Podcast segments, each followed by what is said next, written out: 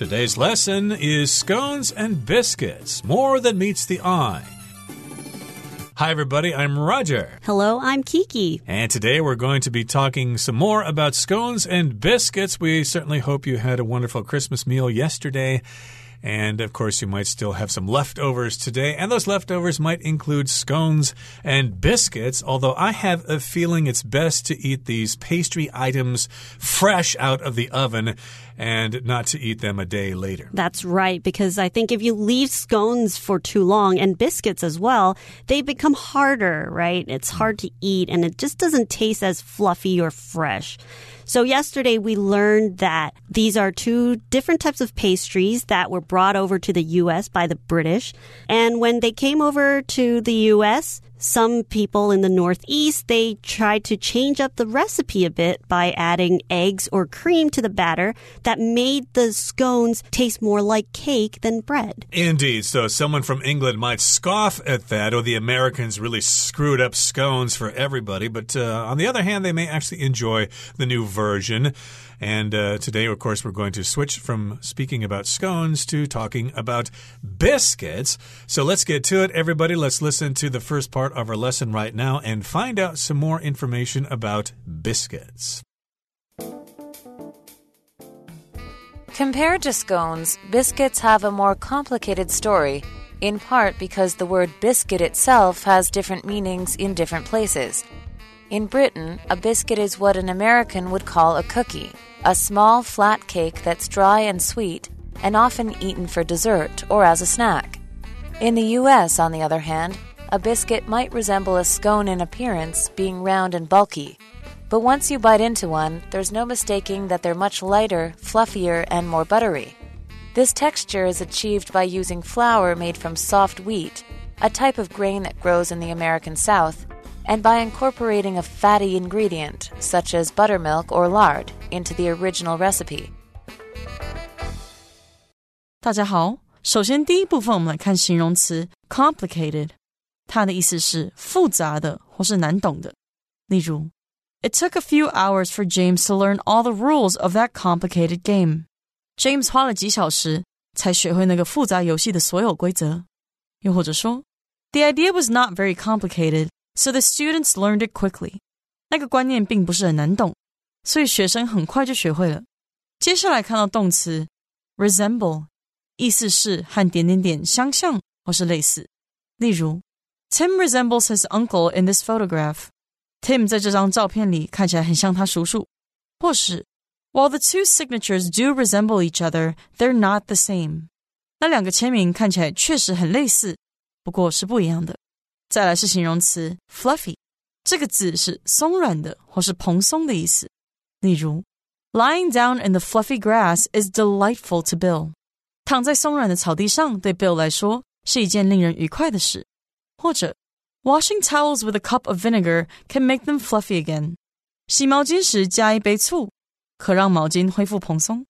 下一个介绍动词 incorporate，它的意思是把点点点合并或是包含，也可以是将点点点包括在内的意思。例如，This small-scale school was incorporated into a bigger school since there were zero students in the past couple of years. 这所规模较小的学校，因为在过去几年没有学生，而被并入了较大的学校中。或是，The painter incorporates religious icons into his works. 那名画家将宗教圣像融入他的作品中。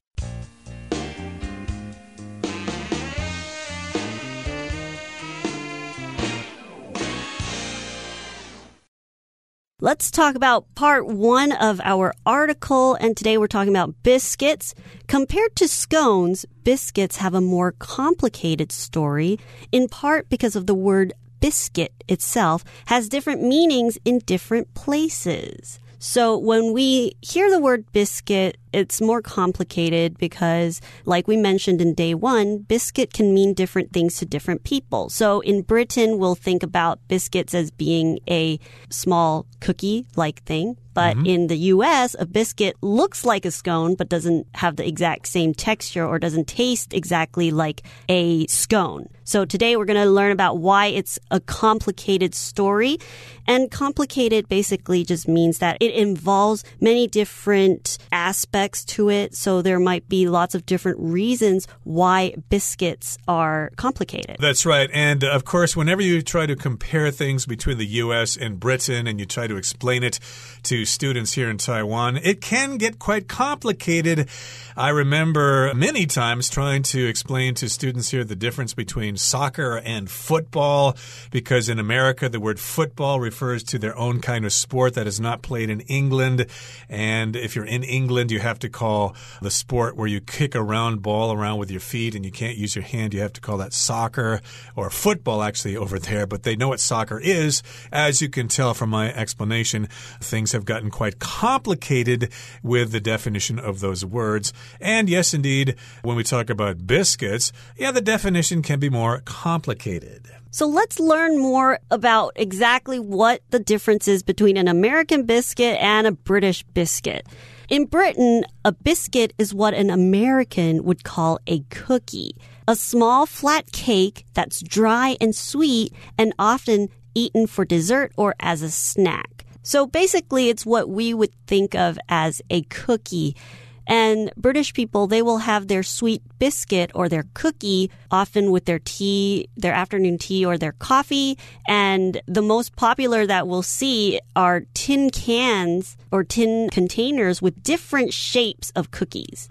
Now, in the US, on the other hand, a biscuit might resemble a scone in appearance, being round and bulky. So when you're in the US and you ask for a biscuit, you're not going to get a cookie. You're going to get something else. And it's something that resembles a scone. So resemble is to have similar appearance or qualities that are in common with something else that are similar because they're both pastries, right? So they're similar.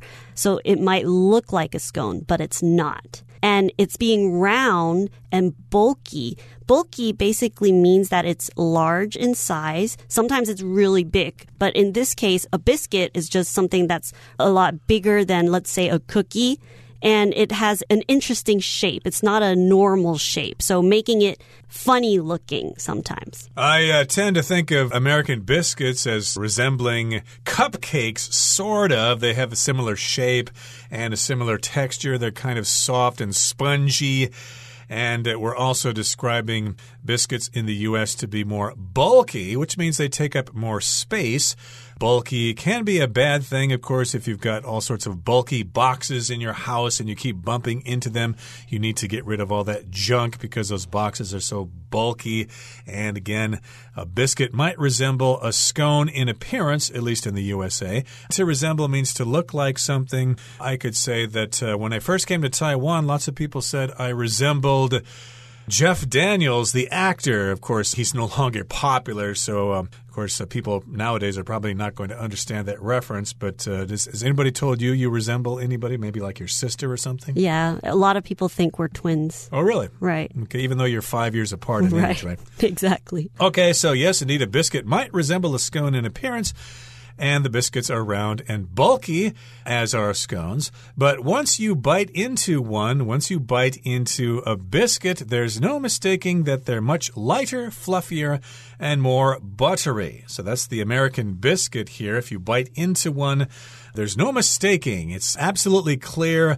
You won't make this mistake at all. You will discover that they're lighter, they're fluffier, and more buttery. So when you hold a biscuit, if you squeeze it, it's kind of puffy. Mm-hmm. Whereas if you hold a scone, it's a lot heavier and also a lot more dense. So that's the main difference between how they feel and how they, the difference in weight. And this is how we describe a biscuit being lighter and fluffier and more buttery. So when something is fluffy, it's an adjective. And in food, it means that it has a light texture and it has a lot of air inside. For example, Taiwanese bread is really light and fluffy. There's a lot of air in the bread. So that's something that Taiwanese people like in terms of texture for the bread. But sometimes foreigners or visitors, they might come here and think, oh no, the bread isn't dense enough. It's not heavy enough because they want to have more bite to their bread. So that's how you describe a bread or a pastry being fluffy. I think Europeans say the same thing about American bread, that it's fluffier than they're used to. And indeed, we're talking about biscuits. To me, they have more of the consistency of cakes, okay? Not so much scones. Again, as you said, scones are denser, they're heavier, and they probably require more chewing to consume them. And biscuits are lighter, they're fluffier, and more buttery. We do use the word fluffy to describe the fur of cats or the fur of rabbit. So that rabbit has very fluffy fur, or that cat has very fluffy fur. And also, we're describing biscuits in the US as being more buttery. They have more of a buttery taste. They taste more like they have butter on them. This texture is achieved by using flour made from soft wheat, which is a type of grain that grows in the American South, and by incorporating a fatty ingredient such as buttermilk or lard into the original recipe. So here we can see this is how the Americans, they changed the recipe a bit.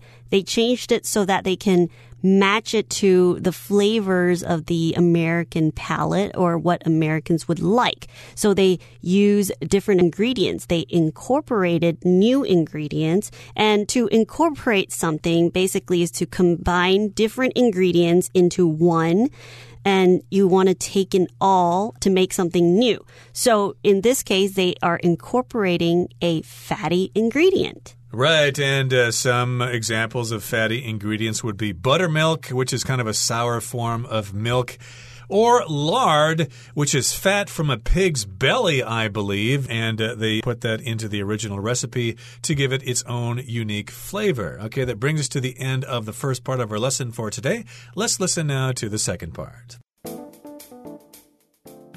For breakfast, biscuits often come with eggs, bacon, and hash browns, and for lunch or dinner, biscuits topped with gravy are a popular companion for fried chicken, macaroni and cheese, and other dishes.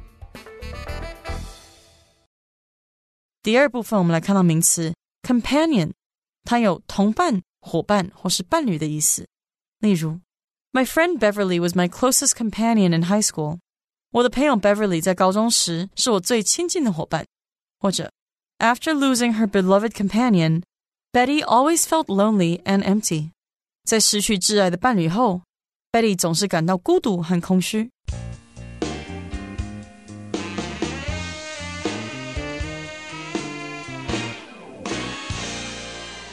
Welcome back. Let's talk about eating biscuits for breakfast. For breakfast, biscuits often come with eggs, bacon, and hash browns. And for lunch or dinner, biscuits topped with gravy are a popular companion for fried chicken, macaroni and cheese, and other dishes. Again, this is describing American cooking here. So, yes, if you have them for breakfast, well, they'll come with eggs, bacon, and hash browns. Hash browns are basically shredded potatoes and then they're fried in a skillet with oil and you cook them on one side and they become nice and crispy. Then you cook them on the other side. Some people only cook them on one side, though. I like them cooked on both sides because they're crispier that way. And so that's how you can enjoy biscuits for breakfast, but you can also have them for lunch or dinner. They will be topped with gravy, as you mentioned early in the lesson. What exactly is gravy? Gravy is basically a sauce that is made from the fat and juices that come out of a meat that we're cooking. Mm -hmm. So, for example, if we're cooking Christmas turkey. In our little pot, the fats and the juices will come out, and then you'll take those fats and juices and cook them. And sometimes you'll add more flour to it so it becomes a thick texture. And you'll use this as your gravy, the sauce that you're going to put on your mashed potatoes, your turkey, mm-hmm. and in this case, our biscuit. Right, and of course, they are quite tasty. And biscuits topped with gravy are a popular companion for fried chicken. Yes, indeed, it is popular to see in the United States people eating fried chicken with biscuits, and those biscuits will have gravy on them. So that's a popular companion or a popular combination. A companion is just somebody or something that goes with somebody or something else. So, you know, of course, uh, older people maybe they feel kind of lonely, so they adopt a pet as a companion. They have this dog with them and they don't feel so lonely anymore. And in this case, when we're describing a companion for foods, it's a pairing of different foods that just matches each other. Indeed. And of course, this is a good combination, or biscuits topped with gravy are a good companion with macaroni and cheese. I've never had it that way. Macaroni and cheese is just taking a certain kind of noodle and uh, putting cheese on it and butter and mixing it up maybe with some spices. It's a popular dish in the United States, but I haven't really seen it in other places. But uh, you'll find this dish in the United States. And of course, biscuits topped with gravy can be a good companion with other dishes as well, which we don't have time to get into right now. What we do have time to get into is listening to the third part of our lesson. We'll come right back to talk about it. To summarize, biscuits and scones may have lots in common, but they're actually quite distinct. So, if you could choose just one, which would you try first? 第三部分介绍动词 summarize，意思是概述或是总结。比如说，Monica's research paper was quite long, so she summarized the basics in the first paragraph. Monica 的研究论文蛮长的，所以她在第一段概述了基本要点。或者可以说，To summarize, it's been a good year overall. 整体而言，这是个不错的一年。最后来看片语 have 点点点 in common，它是有点点点共通点的意思。例如，Except for their looks, the twins have nothing in common。除了长相外，这对双胞胎没有什么共同点。或是，I have little in common with Jane, but we are still good friends。我和 Jane 几乎没有共同点，但是我们仍是好朋友。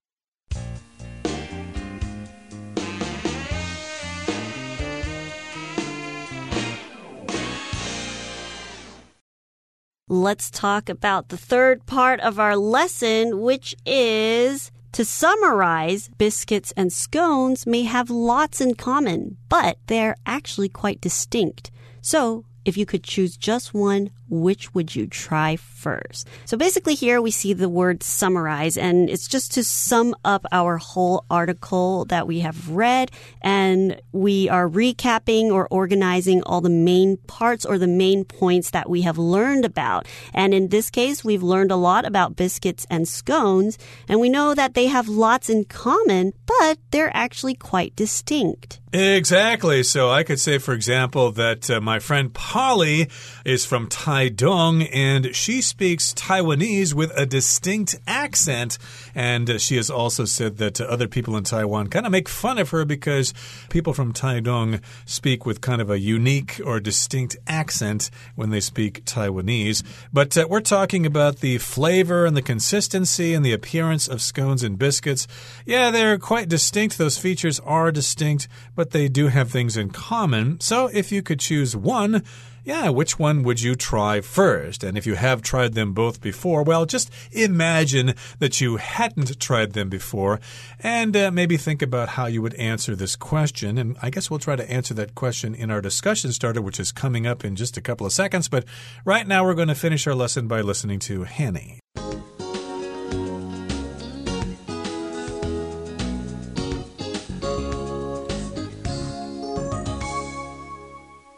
各位同学，大家好，我是 Hanny。我们来看今天的文法重点。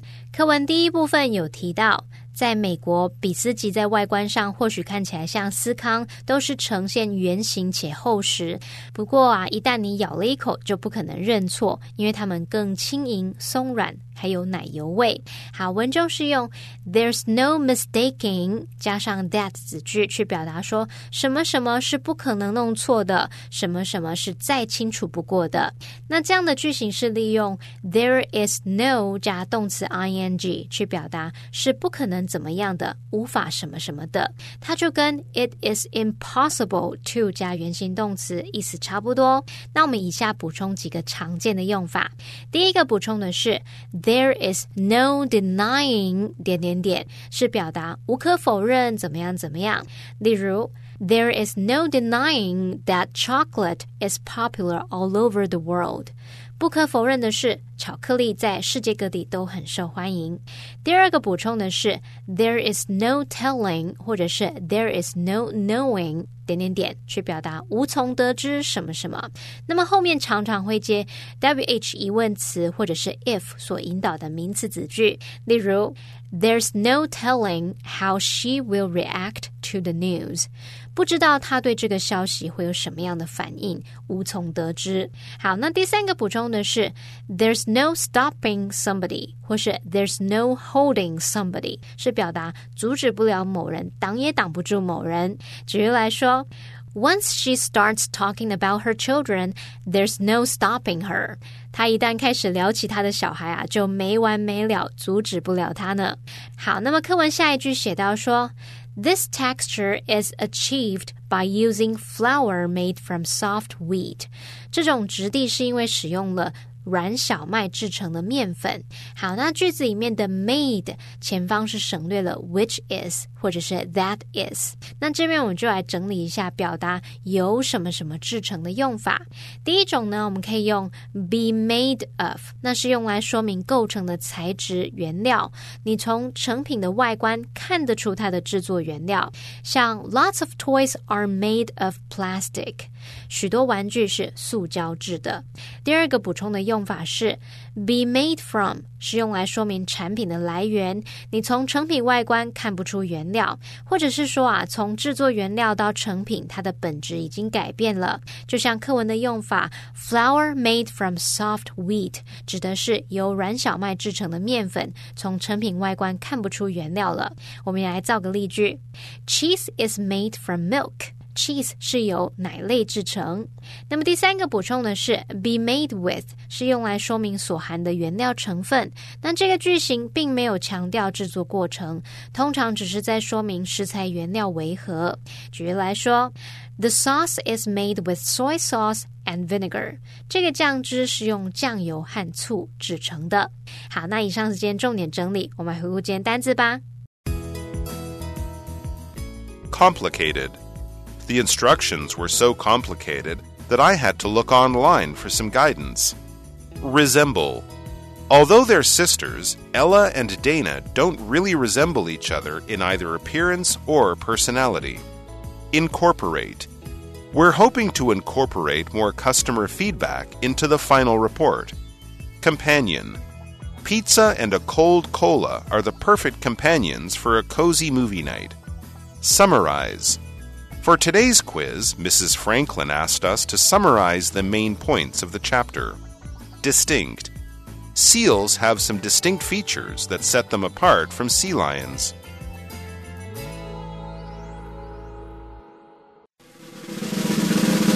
Discussion starter starts now. Here's our discussion starter for today. The question is Do you prefer scones or biscuits and why? Or if you've never eaten either, which would you prefer to try? I like biscuits better than scones. In fact, I love biscuits because I love biscuits with gravy. I love its texture, the way it tastes, and that buttery feeling in my mouth.